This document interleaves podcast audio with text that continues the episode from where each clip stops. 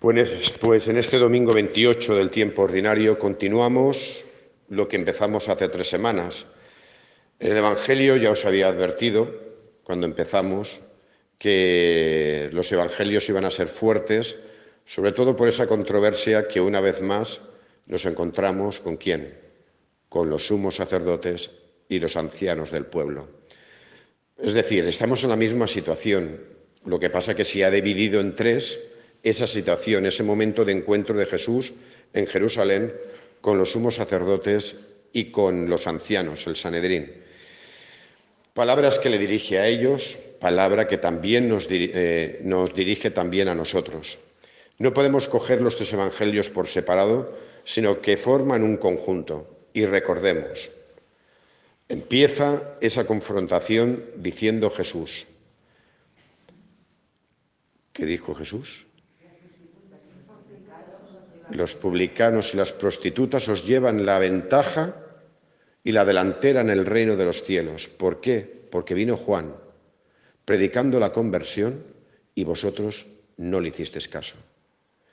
El camino para entrar en el reino es partir de, de, la propia realidad, que es la del propio pecado, y reconocer la propia debilidad y fragilidad humana, cosa que vosotros no reconocéis. Vosotros creéis que por cumplir preceptos, cumplir normas, por los sacrificios de animales en el templo y por cuatro oraciones que hacéis, os creéis que estáis por encima del bien y del mal, os creéis que sois buenos y creéis que no necesitáis conversión. Creéis que vosotros ante Dios ya sois justos, ante Dios y ante los demás. Y los publicanos y las prostitutas tienen su pecado, pero vosotros tenéis el vuestro pero no lo reconocéis. Creéis que eso va para otros. Y ellos os llevan la, la delantera, porque ellos han entrado en la realidad del reino, que solo se puede entrar ¿cómo? Por medio de la humildad y la sencillez, por medio de reconocer la realidad propia, innata del ser humano, que es la debilidad y la fragilidad, que es el pecado. Desde ahí es de donde entras a trabajar en la viña, desde esa humildad y pequeñez, porque eso es lo que te va, ya me he pasado la semana pasada, ¿eh?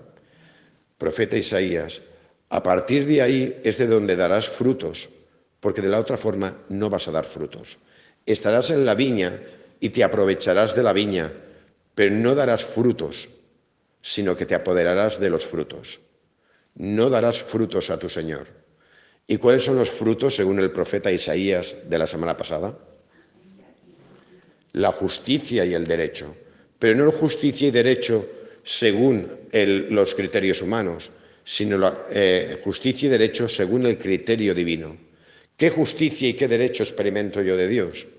Yo, reconociéndome pecador, Dios aplica justicia.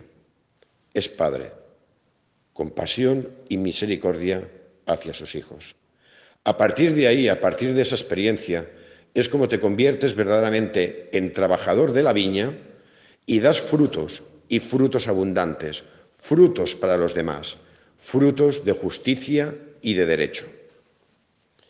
Y sigue Jesús hablando y da un paso más, que es el Evangelio de hoy. Jesús cuando habla, cuando utiliza parábolas, utiliza parábolas que sean eh, entendibles para la gente que tiene delante. No utiliza metáforas que él se inventa, sino que utiliza metáforas que el que tiene delante sabe de qué está hablando. Cuando Jesús habla aquí de la boda, está hablando de algo que aparece en el Antiguo Testamento y que aparece en los profetas.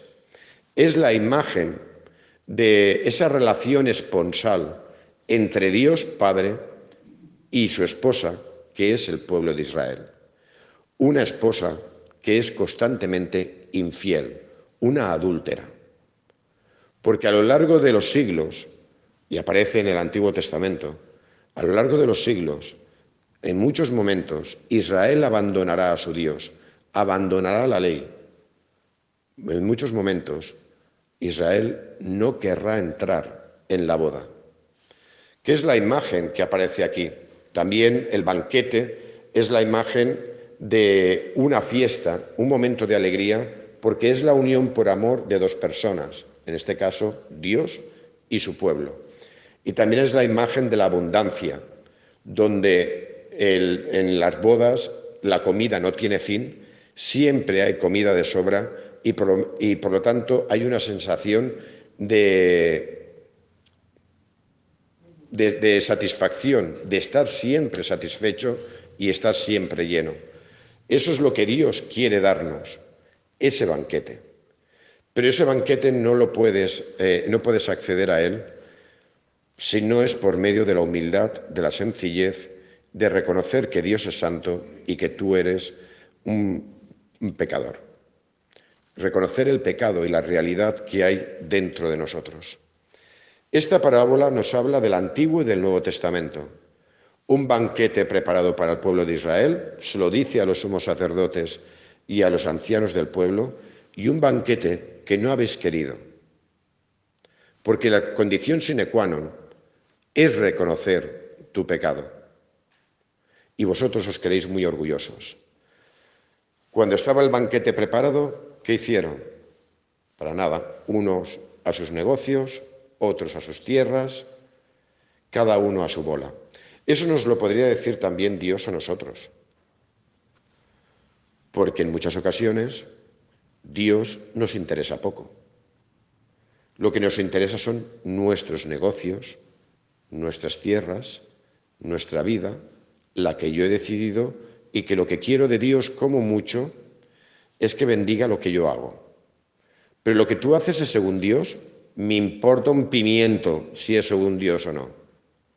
Lo que quiero es que Dios bendiga lo que yo quiero que me bendiga. Y cuando yo lo necesite en otro momento, como el hada madrina de Cenicienta, pues cuando lo necesite en algún momento, ya volveré a Él. Su palabra no me importa. Sus designios no me importa. Conocerlo a Él tampoco me importa. Que Él me conozca a mí, pues aún menos. Que Él me desvele quién soy yo, pues no. Que Él me guíe por el camino, pues no quiero que me guíe por el camino, porque para eso yo me basto y me valgo y tomo las decisiones en mi vida que a mí me da la gana. Eso la inmensa mayoría de los cristianos, de los que se llaman cristianos. Dios solo me interesa su poder, su palabra no me interesa. Y para tener contentito a Dios, pues hago cosas. Para tener contentito a Dios, o vengo a misa, o rezo un rosario, o le enciendo velitas, o paso la imagen de San Judas Tadeo por cualquier sitio. Para tener contentito a Dios. Para que me conceda lo que yo quiero, claro porque si no me fuera a conceder lo que yo quiero, pues sí, iba a venir yo a misa, le iba a encender cirios y le iba a rezar. Si no fuera porque lo que me interesa es su poder, no otra cosa. Pero no ha venido a eso. Así estaba el pueblo de Israel en ese momento. No queréis entrar. Y así es a muchos dentro de la iglesia como están. No quiero el banquete. Yo lo que quiero es lo que a mí me interesa en mi vida. El banquete no me interesa. Y aparece el Nuevo Testamento. El Nuevo Testamento es ese momento de salid a los caminos y invitad a todos al banquete, porque el banquete está preparado y no se va a dejar de celebrar porque no hayan querido entrar los invitados, simplemente no se lo merecían.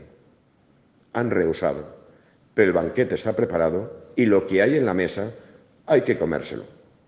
Salid a los caminos, fue el momento en el que ese judaísmo, nuevo judaísmo que surge por la pasión, muerte y resurrección de Jesús, rompe eh, esa cerrazón que tenía el pueblo de Israel, se rompe, sale de su enclaustramiento y sale a los caminos.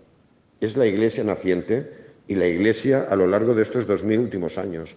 Salir al encuentro, a los caminos, para buscar a la gente, porque este banquete es para todos.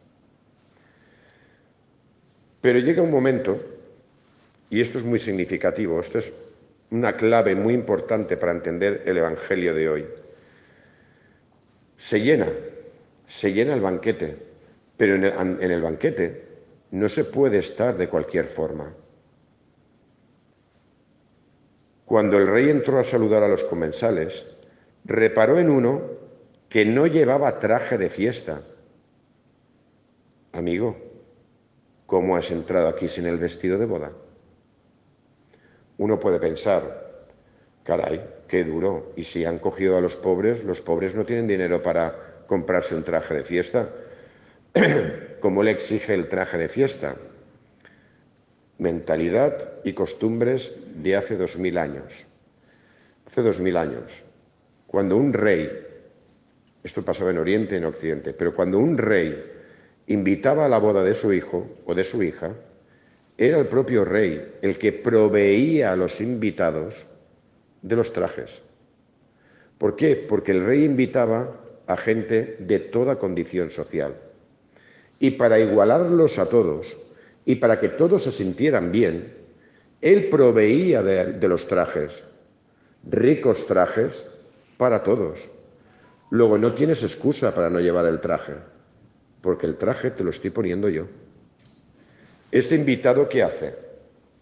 Yo no quiero tu traje. Yo desprecio tu generosidad. Yo desprecio esta boda. Yo desprecio todo lo que hay aquí. Porque aquí el que vale soy yo. Y no entro dentro de las normas. ¿Esto qué significa? Pues lo voy a traducir de una forma muy sencilla. A misa no se puede venir de cualquier forma. Y no estoy hablando a nivel físico, no estoy eh, hablando de la ropa que llevamos. Esto siempre, siempre el Evangelio habla a nivel espiritual. No podemos entrar, aunque el Señor venga por nosotros y nos invite a todos al banquete, en el banquete de bodas, tú no puedes estar de cualquier forma. ¿Y cuál es el traje? Pues muy bien, voy a abrir un paréntesis haciendo referencia a otro evangelio donde también aparece un traje y un banquete. ¿Alguien me podría decir? ¿El hijo pródigo? El hijo pródigo. Llega el hijo y ¿qué le dice al padre? Cuando viene todo desarrapado y viene hecho una piltrafa humana. Padre, he pecado contra el cielo y contra ti, no merezco llamarme hijo tuyo. ¿Y el padre qué hace? Le pone el traje. Le pone un rico traje. ¿Que el traje qué es? La gracia. Y cuando le pone el traje, ¿qué le dice? Pasa al banquete. Qué casualidad viene a aparecer otra vez lo mismo, porque eh, he matado terneros y reses cebadas para montar el banquete. ¿Cuál es la condición para entrar en el banquete? Para que el rey nos ponga el traje y nosotros vistamos el traje de la boda.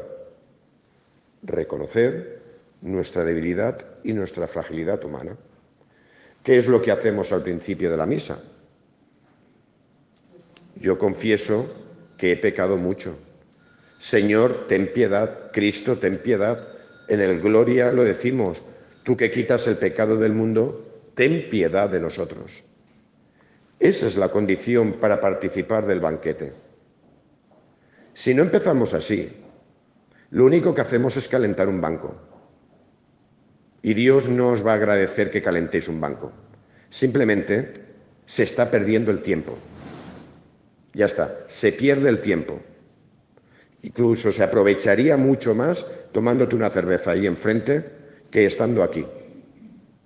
Si no empiezas así, si no empiezas así, Dios no te puede poner el traje de la boda, no te puede cubrir con su gracia. Y entonces es cuando Dios te puede preguntar, amigo, ¿cómo has entrado por esa puerta sin llevar el traje de fiesta? Porque el traje te lo pongo yo, pero tú no te lo has dejado poner. Tú has venido con tu orgullo, con tu prepotencia, con tu yo estoy aquí y Dios me tiene que agradecer que yo esté aquí porque yo lo valgo y porque yo soy más chulo que nadie. Y al final todo lo que hago Dios me lo tiene que agradecer porque para eso soy bueno. Y como soy bueno, Dios tiene la obligación de ser bueno conmigo. Amigo, no has entrado con el traje adecuado al banquete de bodas. Este no es tu sitio. No has cumplido la condición sine qua non. Porque efectivamente, cuando entras con humildad, rostro en tierra, y reconociendo que el único santo es Dios y que nosotros somos unos piltrafillas, cuando tú reconoces eso, es cuando dejas que Dios te ponga el traje de su gracia. Y es cuando efectivamente esto no se convierte en venir a tomarse la galletita, a recordar no sé qué cosa que pasó hace dos mil años en una cena. Es cuando vienes a alimentarte de Dios. Y cuando esto se convierte verdaderamente en un banquete, el banquete de la gracia, el banquete de la misericordia, el banquete del amor de Dios. Y es cuando sacas provecho. Y es cuando esto te va alimentando la esperanza de que esto que estamos viviendo aquí y que tenemos como primicia y empezamos a experimentar algo aquí y ahora, esto es la primicia del banquete eterno, eso que hemos escuchado hoy en la primera lectura de Isaías. Ese, e, ese banquete que en el fondo es el que todos deseamos, donde aniquilará la muerte para siempre, que enjugará las lágrimas de todos los rostros y se alejará del país eh, el oprobio de su pueblo. Ese gran banquete que no tiene fin y que nos saciará. Aquí empezamos. Pero la condición para participar del banquete es reconocer nuestra debilidad y nuestra fragilidad humana. Y vuelvo otra vez al principio. Eso es lo que no aceptaban los sumos sacerdotes y los ancianos del pueblo. ¿Por qué? Pues porque yo como lo cumplo todo, como soy un buen cumplidor de preceptos, de normas y de leyes, yo ya soy bueno. Es decir, se creían lo que no eran. Por lo tanto, no se dejaban revestir del traje de la gracia porque ellos ya se creían buenos ante Dios y ante los hombres. Se creían superiores. Por eso no entraron nunca en el banquete. Pues demos gracias a Dios porque es bueno y porque es eterna su misericordia, porque nos prepara el banquete constantemente y que nos alimenta y nos reviste de su gracia y nos hace dignos, en tanto en cuanto reconocemos nuestra debilidad y nuestra fragilidad humana.